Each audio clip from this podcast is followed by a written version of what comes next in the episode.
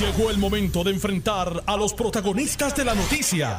Esto es el podcast de En Caliente con Carmen Jové. Buenas tardes y gracias por sintonizar En Caliente en vivo por Notiuno 630 y por el 94.3 FM y por notiuno.com diagonal TV, audio y, y video. Este programa es para ustedes, para los que lo están viendo a través de la internet o de la aplicación del teléfono móvil. Sí, está sentado frente a mí el expresidente del Senado de Puerto Rico, actual portavoz de la minoría de PNP en el Senado de Puerto Rico, licenciado Tomás Rivera Chat. Saludos, licenciado Rivera Chat, un placer tenerlo con nosotros. Saludos, Carmen, para ti, para todos los compañeros y compañeras que laboran aquí en la estación y para la audiencia que nos escucha. Hacía tiempo que no teníamos la oportunidad de compartir aquí con, contigo, con tu audiencia. Y es un privilegio siempre. gracias. gracias. Y por usted por poco me escocoto. Estoy coja y no sé qué pasó, salí bien temprano de mi casa, pero los, eran unos tapones monumentales, cerrada la de Diego, cerrada la del parque, cerrada. Y yo decía, pero ¿qué hago? Pero gracias a Dios aquí estoy encantada de compartir. Hacía tiempo que no hablaba eh, con usted. Y eh, no sé, ¿hay alguna razón para permanecer en, silencio una persona tan verbal y tan articulada como usted? Bueno, eh, ocurre que nos parece, hemos estado participando, ¿verdad? Con algunas eh, limitación porque entendemos que este primer periodo de los 100 días que, de un gobierno que, se inicia, que se inicia en todos los niveles, a nivel municipal, a nivel legislativo, a nivel ejecutivo, pues hay que dar el espacio, ¿verdad? Para que eh, se presenten los, proyectos, las iniciativas, se discutan. ¿Y han eh, ido bien estos 100 días? Bueno, ha habido avances en, algunos renglones, en otros no ha habido ningún avance. ¿En cuáles no? Carmen, el, yo voy a, circunscribirme al área legislativa. Eh, al área legislativa, de eso eh, Voy a empezar por ahí. Eh, pues la delegación del Partido No Progresista ha presentado proyectos, el gobernador de Puerto Rico ha presentado proyectos de administración consistentes con el programa de gobierno, ¿verdad? La delegación del Partido Popular y las delegaciones de los partidos emergentes, así como del senador independiente y de la senadora del Partido Independentista, pues yo le pido al pueblo de Puerto Rico que evalúe eh, la legislación que han presentado y lleguen a sus propias conclusiones. Particularmente, en el caso de Victoria Ciudadana y Proyecto de Dignidad, debe haber una agenda donde ellos pidieron el voto, ellos solicitaron el voto, el pueblo de Puerto Rico eligió a estas personas. Y entonces tenemos que ver en qué ha consistido la aportación legislativa de estos partidos emergentes y de la delegación del Partido Popular en estos primeros 100 días porque tienen una responsabilidad. Tienen una responsabilidad. Hablando de la delegación popular, ayer, ayer en una votación, mm, había voz, se derogó eh, la medida que viene de la Cámara de los llamados cabilderos boricuas, congresistas mm. criollos, como el mm. nombre que le quieran poner, y la consulta. Mucha gente piensa que como se derogó, que aquí no va a haber ninguna elección, que aquí se acabó el baile, que aquí se acabó todo por de un golpe y un perro, bien porrazo. ¿Es eso así o no es así? Carmen, en primer lugar, no se ha derogado nada. En primer lugar. En segundo lugar, yo quiero decirle a todos los estadistas que me están escuchando que pudieron haberle prestado el voto a algún senador o senadora del partido emergente como Victoria Ciudadana, Proyecto Unidad, o algún senador como el compañero Vargas Pidot, que vean, que vean cuál es la agenda de estas personas en términos ideológicos, ¿verdad? Ellos le pidieron el voto a los estadistas para tratar de detener la estadidad. El estadista que esté conforme con eso, pues hay que respetarlo, ¿verdad?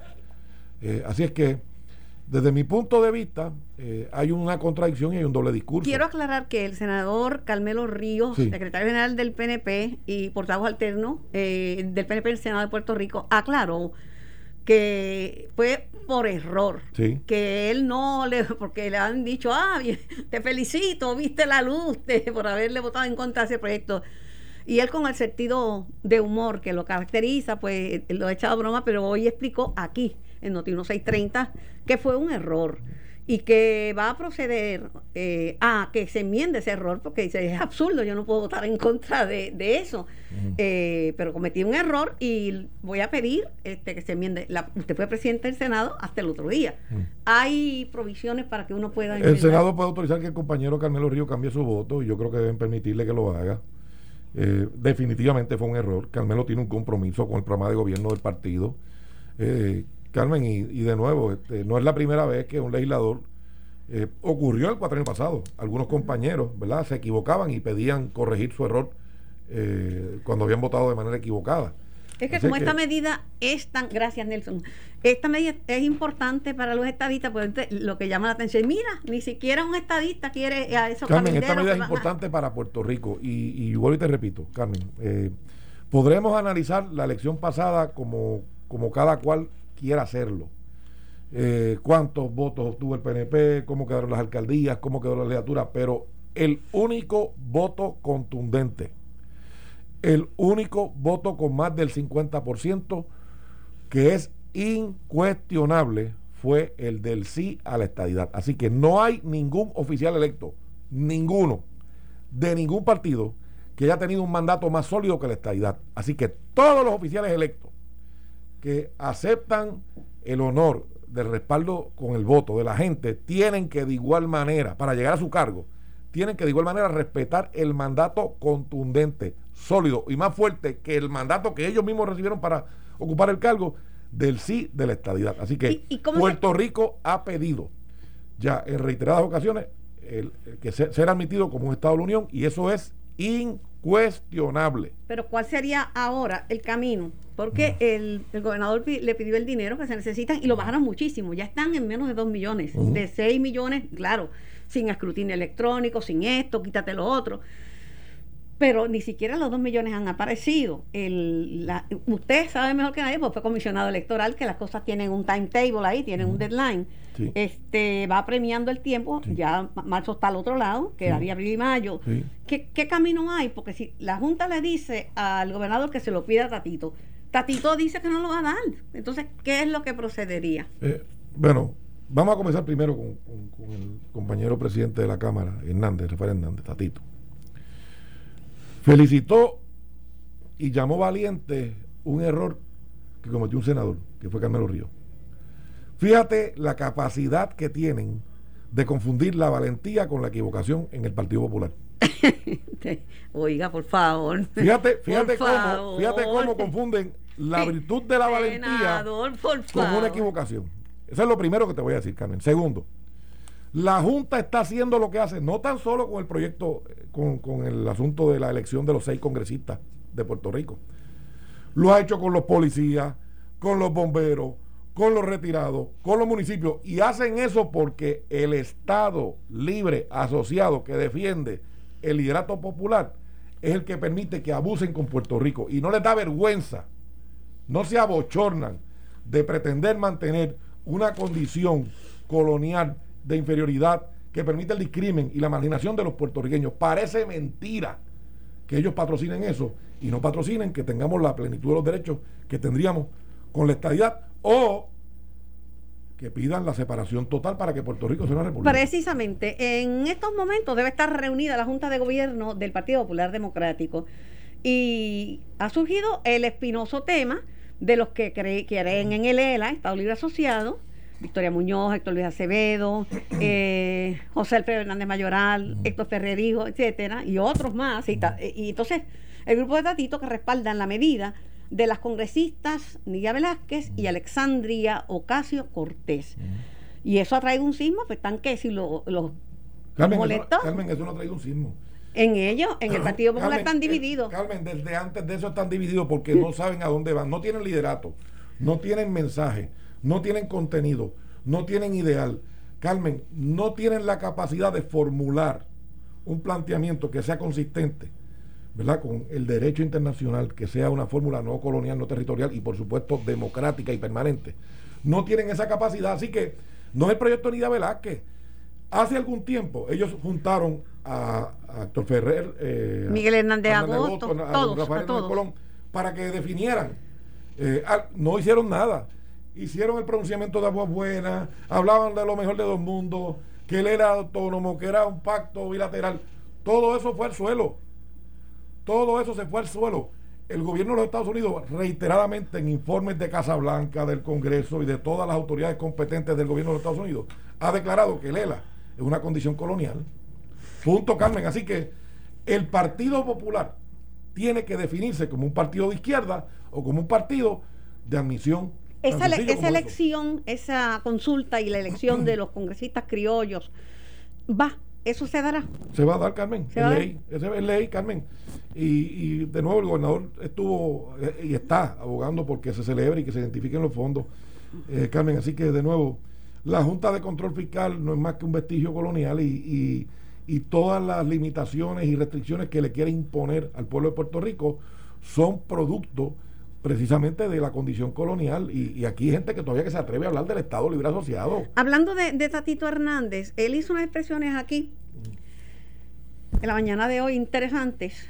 Normando Valentín, eh, él dijo que Larry Selhammer, que fue su vicepresidente de su Senado, tenía los votos para ser confirmado. Pero después dijo, pero no va a ser confirmado porque su confirmación está sujeta a la reforma electoral. Claro, mira. Y, ahora al, pacto, al de Luma, dice Luis Raúl, pero él no, sabe si el de Luma. Eso no son unas declaraciones interesantes. Eso es una idiotez del presidente de la Cámara. No lo digo yo, lo está diciendo. No lo dije yo, Carmen, lo dije yo y todo el mundo sabe que lo dije yo. O sea, ¿qué tiene que ver el secretario de Estado con la reforma electoral? Absolutamente nada. El secretario de Estado tampoco tiene control o decisión final sobre el contrato de Luma. Si lo confirmaran mañana, él no tiene la autoridad final y decisiva sobre lo que ocurra en el contrato, el notorio ya contrato de Luma. estamos de acuerdo. Por lo tanto, pues, pues parece mentira que un hombre que lleva tanto tiempo en la legislatura diga una idiotez como esa. Carmen, eso es un disparate, eso no es una expresión de interesante. Pero yo he oído, ¿verdad? Y eso es lo que ya saben ustedes, que tras bastidores esto se hace, que cuando está un gobierno compartido siempre se usa bargaining power, poder de negociación y, te confirma fulano si tú haces esto, que eso se hace, es lo que yo he oído. Carmen, mira, sencillo. El secretario de Estado eh, es una persona que tiene los méritos. El presidente del Partido Popular, que es el presidente del Senado, que es el que dirige la conferencia legislativa, aprobó el nombramiento de Larry Selhammer. Ya de, de entrada ahí está desautorizando el presidente de la Cámara y está diciéndole cuál es la posición del Partido Popular sea, lo que ocurre aquí es que hay gente que piensa que, puede hacer eh, caprichosamente lo que le parezca, Carmen. Y no es como él cree, no es así, Carmen. No, y ahora se suma el nombramiento de Manuel Torres, que eso es otro, eso es otro tostón, se lo dejo ahí. Carmen, sencillo. Eh, se han llevado varios casos a los tribunales. Ninguno está imputándole deficiencias a la ley electoral. Todos han sido por problemas de manejo y de gerencia han sido por problemas porque el Partido Popular no tuvo los funcionarios. El escrutinio en diciembre se tuvo que detener porque no tenían los funcionarios. Ni el Partido Popular, ni Victoria Ciudadana, ni todos estos que se hacen o se autoproclaman los portavoces del pueblo. No tenían gente, Carmen. Manuel Natal hizo el ridículo en la corte el otro día impugnando a Miguel Romero. No es un problema de la ley electoral. Precisamente, fíjate cuán eh, contradictorio es el planteamiento que ellos tienen, que ese código electoral permitió que la Asamblea Legislativa tenga la diversidad más grande que nunca antes había tenido en términos de partido y participación. Eso le dijo el juez Antonio Cueva, dijo con ese mismo salir, con esas condiciones salieron los cuatro candidatos suyos. Y hubo dos candidatos a alcaldía que se acercaron bastante a ganar, que estuvieron bastante cerca, que nadie le daba ninguna posibilidad a Natal y estuvo hasta el último momento. Igualmente en Guánica un candidato independiente. Así que el código electoral que tanto han criticado probó ser bueno. El código electoral probó que las personas mayores que no querían ir a votar por el COVID tuvieron la oportunidad de ejercer su derecho al voto. El código electoral probó que la tecnología y la apertura para la participación fortalecen la democracia. Lo que ocurre es que aquí hay dos o tres que quieren hacer lo que les parece y no tienen un solo argumento, un solo argumento legal específico contra el código electoral. Voy a un tema, eh, yo tengo mi opinión y sabe que siempre digo mi opinión porque alguna gente se, yo no soy, yo la objetividad eh, en algunas cosas no aplica. Con respecto a las terapias de conversión, yo me opongo a esas terapias. Nadie convierte a nadie en nada, nada, ¿verdad? Pero sí se dan yo conozco tres personas, un hijo de unos amigos míos que se fue sometido a una terapia, él se sometió porque creía que él era normal, que quería ser como todo el mundo y fue terrible, terminó con un intento de suicidio se está discutiendo en el Senado. Eh, uno le pregunta a los senadores y dice, no, yo no tengo opinión todavía. Yo estoy en contra, Carmen. Por eso, pues, pues está en contra, pero no me diga que no tiene opinión a estas alturas de la vida. estoy en contra, Carmen. Eso no va a resolver absolutamente nada. el diseño de esa legislación está invadiendo la autoridad que tienen los padres sobre sus hijos menores de edad. Porque una vez una persona... Pero no autoridad maltratarlo. Carmen, no se puede tratar a un menor, maltratar a un menor en ninguna circunstancia. No digamos en, una, en eso que ellos llaman terapia de conversión. En nada. El departamento de la familia, si un padre lastima o, o abusa de su hijo, o cualquier persona abusa de un menor, interviene. Así que esa teoría no pueden y no deben quitarle la autoridad a los padres que tienen sobre sus hijos menores. Eso no le da licencia ni a los padres, ni a nadie en Puerto Rico para abusar, maltratar psicológicamente, emocionalmente o físicamente contra nadie. Así que el PDLC 184 es sencillamente, Carmen, otra, eh, ¿cómo te diría?, eh, de estos issues que tratan de levantar como si hubiera un gran problema en Puerto Rico con eso. Y no hay un gran problema en Puerto Rico con eso, Carmen. En Puerto Rico la gente es tolerante. En Puerto Rico la gente es inclusiva. Ah, lo que ocurre es que hay un grupo pequeño que quiere imponer su criterio sobre los demás. Y no hay quien le diga a un padre con patria y custodia, patria potestad y custodia, que no puede eh, buscar lo que a su juicio es lo mejor para su hijo. Ah, que en ese ejercicio de buscar lo mejor no puede cometer un abuso. Claro que sí, pero eso no tiene que ver con terapia, eso tiene que ver con, la escuela, eso tiene que ver con todo lo que afecta a la vida cotidiana del menor. Entonces venir aquí una gente a darse golpes en el pecho, como que con esto están salvando a los menores que tienen una orientación.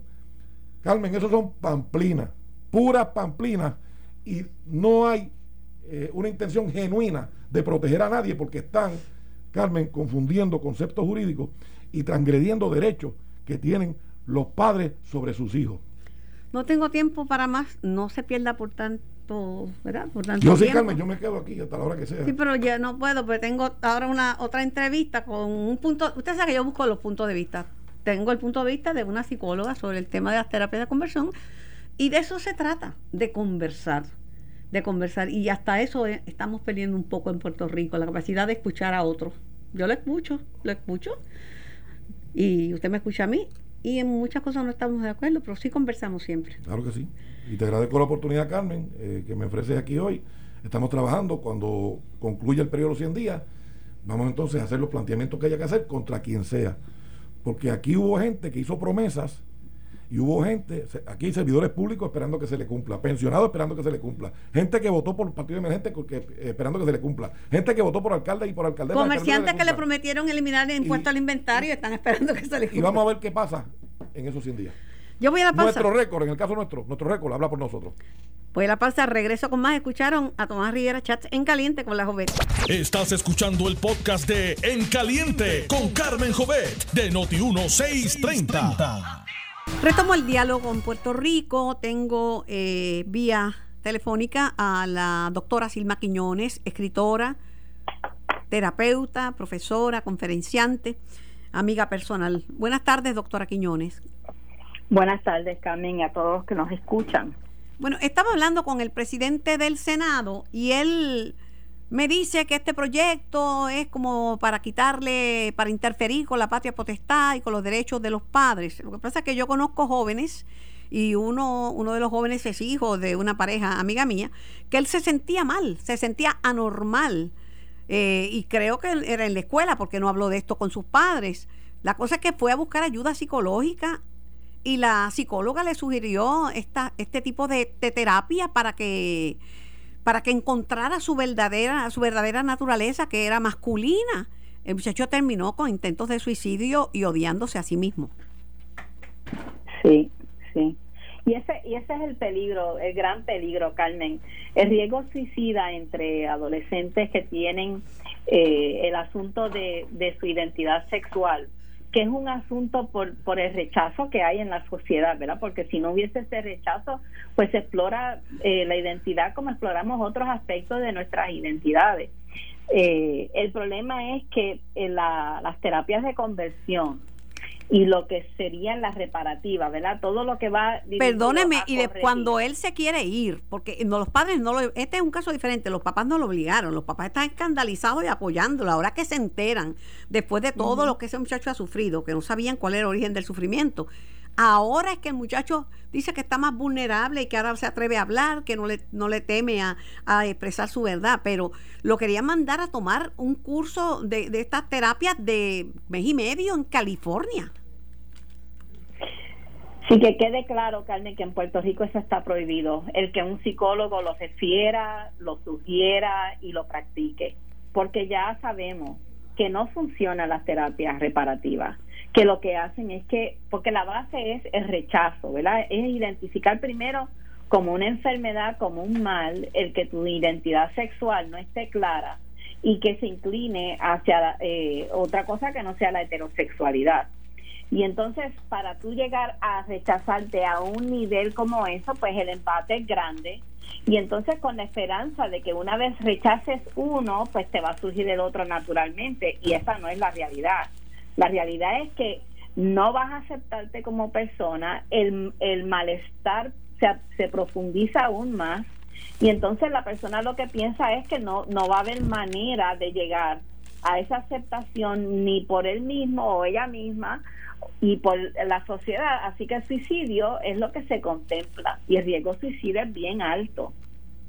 Eh, el, el problema con esto, doctora, es que han mezclado conceptos religiosos, yo sé que usted es una persona religiosa, eh, yo también, pero claro, en, en, la iglesia episcopal el obispo Álvarez es psicólogo, usted lo conoce, y él está en contra de esto, él ha sido una voz muy muy importante y, el obispo luterano también. O sea, no es que todos los religiosos favorecen que se, que se le dé un tratamiento al homosexual para convertirlo en una persona normal, porque no lo ven como una persona normal y no lo, no lo ven como una terapia de reparación porque ellos no están rotos. Sí, Carmen, y, y este asunto de lo normal, ¿verdad? Es, es es bien eh, controversial porque la normalidad no es binomia, no es heterosexual, masculino, femenino. Ya la ciencia nos ha dicho por, por muchos años que esa no es la realidad de la sexualidad. La sexualidad es un continuo. ¿Y entonces qué quiere decir? Que solamente los que entran en la heterosexualidad son normales y son saludables. Pues ni, ni la psicología, ni la psiquiatría, ni la medicina ha encontrado la homosexualidad, la bisexualidad o transgénero como una enfermedad, es una variedad dentro de muchas. Entonces, eh, el, el, problema es que eh, mientras sigamos pensando en que hay una manera de cambiar eso, pues si uno puede decir, pues mira, si voy a recibir tanto rechazo, pues qué bueno, me cambio y me, me ahorro todo ese malestar, es que no funcionan o sea, los que, los que lo vendían, además de que son costosas cuando no son a través de las iglesias, eh, los que lo vendían reconocen, terminan reconociendo que no funciona. Entonces seguimos con esa esperanza de que vamos a eliminar un problema que no existe en términos de la persona, existe en términos de la sociedad. Y cuánto la sociedad logra aceptar que no todos somos iguales y que esa diversidad no quiere decir que hay una enfermedad y hay un defecto, es una diversidad. Es una diversidad y yo no sé qué va a pasar porque yo le pregunto, aquí la gente, aunque usted no lo crea, gente con mucha prestancia y mucha capacidad, pero tienen miedo a expresarse sobre esto. yo no, yo no, yo digo, yo estoy, este, yo estoy en contra de ese tipo de terapia. En contra, en contra, no, no lo veo no, no veo al, homosexual como un enfermo. No lo veo. Tú sabes que, Carmen, eh, y, y es de esas cosas que uno de verdad piensa, pues en algún momento eh, será, se darán los cambios que se han dado para, por ejemplo, reconocer que el que es zurdo no es un brujo, no es tan demoniado y no hay que matarlo. Esas fueron las primeras, esas fueron las primeras terapias de conversión, me explicaba una amiga mía. que las, porque al zurdo pensaban que era un asunto de la mano y como el ser zurdo tenía connotaciones negativas, diabólicas, de siniestro. Diabólica. Sí, Los, los siniestros este, no van al cielo, e, este tipo de cosas. Pero entonces el tratar de, e, el obligar a, veces yo soy zurda, nunca, nunca, conmigo no pudieron. Pues que simplemente no funciona con la mano derecha. Había gente que se acostumbró a usar ambas manos, hay personas que son así, pero en mi cerebro no entiende eso, ¿sabe? No lo entiende. Exactamente. Pero, pero, pero, pero algunos los obligaban y lloraban y le amarraban la mano y era la cañona, ¿sabes? Y, y, y, era, y es más que nada, Carmen, el adjudicarle que es algo diabólico y es algo que no te permite entrar en la gracia de Dios. Eh, y eso, pues, pues antes, pues los zurdos no entraban y los zurdos estaban endemoniados y los quemaban y los ahogaban. Entonces, pero eso ha cambiado. Si eso es el ejemplo que lo traigo yo y lo trae usted, eh, lo de los zurdos, pues entonces hay esperanza, porque mire, yo me acuerdo cuando Norma Burgos juramentó, juramentó con su mano zurda, porque le dicen, use, eh, jure con su mano derecha, eh, y pues, y ella es zurda y juró con la zurda, o sea, y ya nadie piensa que, que uno es diabólico por ser zurdo, o sea, que yo, yo creo en que la gente puede cambiar. Y, y, es un asunto, Carmen, de confiar en que la ciencia, cuando nos, nos trae información que nos permite conocer quiénes somos como seres humanos, más allá de lo que pensábamos y entendíamos anteriormente, la ciencia no, no excluye la espiritualidad y la religión. Lo que pasa es que, que si lo ponemos en un renglón de que hay que eh, defender el derecho a, a, cambiar a la gente y convertirlos en otra cosa de lo que son para poder entrar en la religión y en la espiritualidad, pues ese argumento está destinado a fracasar, porque la espiritualidad no se supone que sea para una gente y otros no. Bueno. Ojalá que la gente lo entienda. No quieren decir su opinión. Yo le pregunté a usted, no, yo voy a leer el proyecto. Cuando me dicen eso, yo lo interpreto de la siguiente manera y a lo mejor me equivoco. No quieren opinar para no perder el voto de algunos sectores religiosos. Sí, sí, porque tiene mucha carga, ¿verdad? Son temas que, que tienen mucha carga emocional y que la gente pues eh, piensan que hay que defenderlo porque si no, no están defendiendo su derecho a, a reunirse, a mirar la espiritualidad como una opción, eh, pues congregarse bajo pues una creencia eh, pero la ciencia, la, la, ciencia no puede ser el enemigo, eh, debe ser el aliado para todos nosotros. Y cuando hay ideas que son arcaicas, pues, pues corregirlas. No necesariamente decir, bueno, si acepto que la homosexualidad es parte de la naturaleza humana, eso quiere decir que rechazo a Dios. Claro. Pues no, no tienes que llegar ahí. Gracias, doctora, por su tiempo, gracias por su participación y que tenga una linda tarde. Igualmente para todos los que nos escuchan y para ti, Carmen. Tengo, gracias igual, tengo al amigo Víctor Ramos, doctor Víctor Ramos, miembro de la coalición científica y a la misma vez presidente del Colegio de Médicos Cirujanos de Puerto Rico. Doctor Ramos, buenas tardes. Buenas tardes, Carmen, gracias por la invitación. Siempre. Usted sabe que hemos estado colaborando todo este año tratando de llevar información fidedigna, no disparates, fidedigna. Bueno, van a ampliar la vacunación en Puerto Rico. Hoy dicen que se pueden vacunar ahora todos los de 50 años o más, independientemente tengan o no tengan condiciones médicas. A partir del lunes, sí. Todos los de 50 años y todos los de 35 o más que tengan una, una enfermedad crónica. Además, se añaden el personal de telecomunicaciones y el personal de la banca al otro personal que ya se había añadido esta semana, que estaban entonces la cadena de alimentos y los transportistas, que eso se van a, a vacunar en los centros que tenga la Guardia Nacional para Educación. Ahí es que se van a vacunar los de AMA, tren urbano y ese tipo de, de cosas. Eh, ¿Hay, ¿Hay suficiente vacuna para, vacunar para vacunar tanta gente? Bueno, lo que pasa es que ha ido bajando la cantidad de, de gente de mayor que se va a vacunar las actividades que hacemos. Okay. por uno, porque se han vacunado y dos, algunos están encamados, que hay que irlos a buscar a la casa y hay otros que no quieren salir. Hay que ver qué vamos a hacer con ese grupo y se está eh, haciendo una planificación para para también vacunarlos. Esto, así que que como ha ido bajando, por ejemplo, vamos llevamos mil vacunas a una actividad y solo van 500, ese tipo de, de situaciones Así que por eso es que se ha abierto otro grupo. Doctor, y con respecto a la preocupación que han esposado algunos colegas suyos en el sentido de que han ido aumentando las hospitalizaciones y hay un alza en los contagios. Sí, hay un alza en los contagios y nos preocupa. Por primera vez esta la semana que pasó eh, y veníamos bajando, bajando, bajando, bajando desde diciembre por primera vez hubo un alza en casos y significativa, eh, como de mil casos a mil quinientos de una semana a la otra. Y las hospitalizaciones, como vemos, hoy subieron bastante y usualmente primero son los casos, después son las hospitalizaciones, finalmente son las muertes. Vamos a ver eh, las hospitalizaciones, los casos bajaban, pero las hospitalizaciones se quedaron con una meseta, ni subían ni bajaban, igual las muertes. Así que las hospitalizaciones ahora están subiendo, las muertes no necesariamente van a subir, porque muchos de los que se podían morir con la enfermedad, pues ya están vacunados. Hay que ver cómo, cómo si se traduce también en aumento, además de hospitalizaciones, en muerte, o, si estamos hospitalizando a gente más joven que, que vaya a superar la enfermedad. Así que, pero ciertamente es algo de preocupación, sobre todo con Semana Santa eh, ahí al lado. Bueno, lo que yo sé es que hay una cuarta ola de COVID en Europa.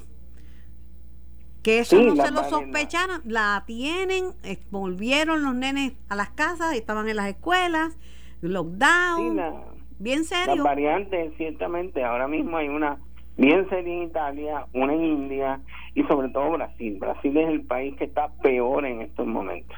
Es muy triste. Y lo lamentable, doctor, es que aquí estamos haciendo este esfuerzo de vacunación, pero hay países que no van a recibir las vacunas en buen tiempo y algunos quizás nunca. Es lamentable, así que bueno, pero qué bueno, doctor, qué bueno. Me debe una llamada, así que nos comunicamos un poco más adelante. y el miércoles es la vacunación de 10.000 dosis en el centro de convenciones, ahí vamos a estar todos los grupos, pueden entrar en línea en voces para registrarse para esa vacunación. ¿Miércoles a qué hora es? Eh, básicamente de 9 de la mañana hasta que se acaben.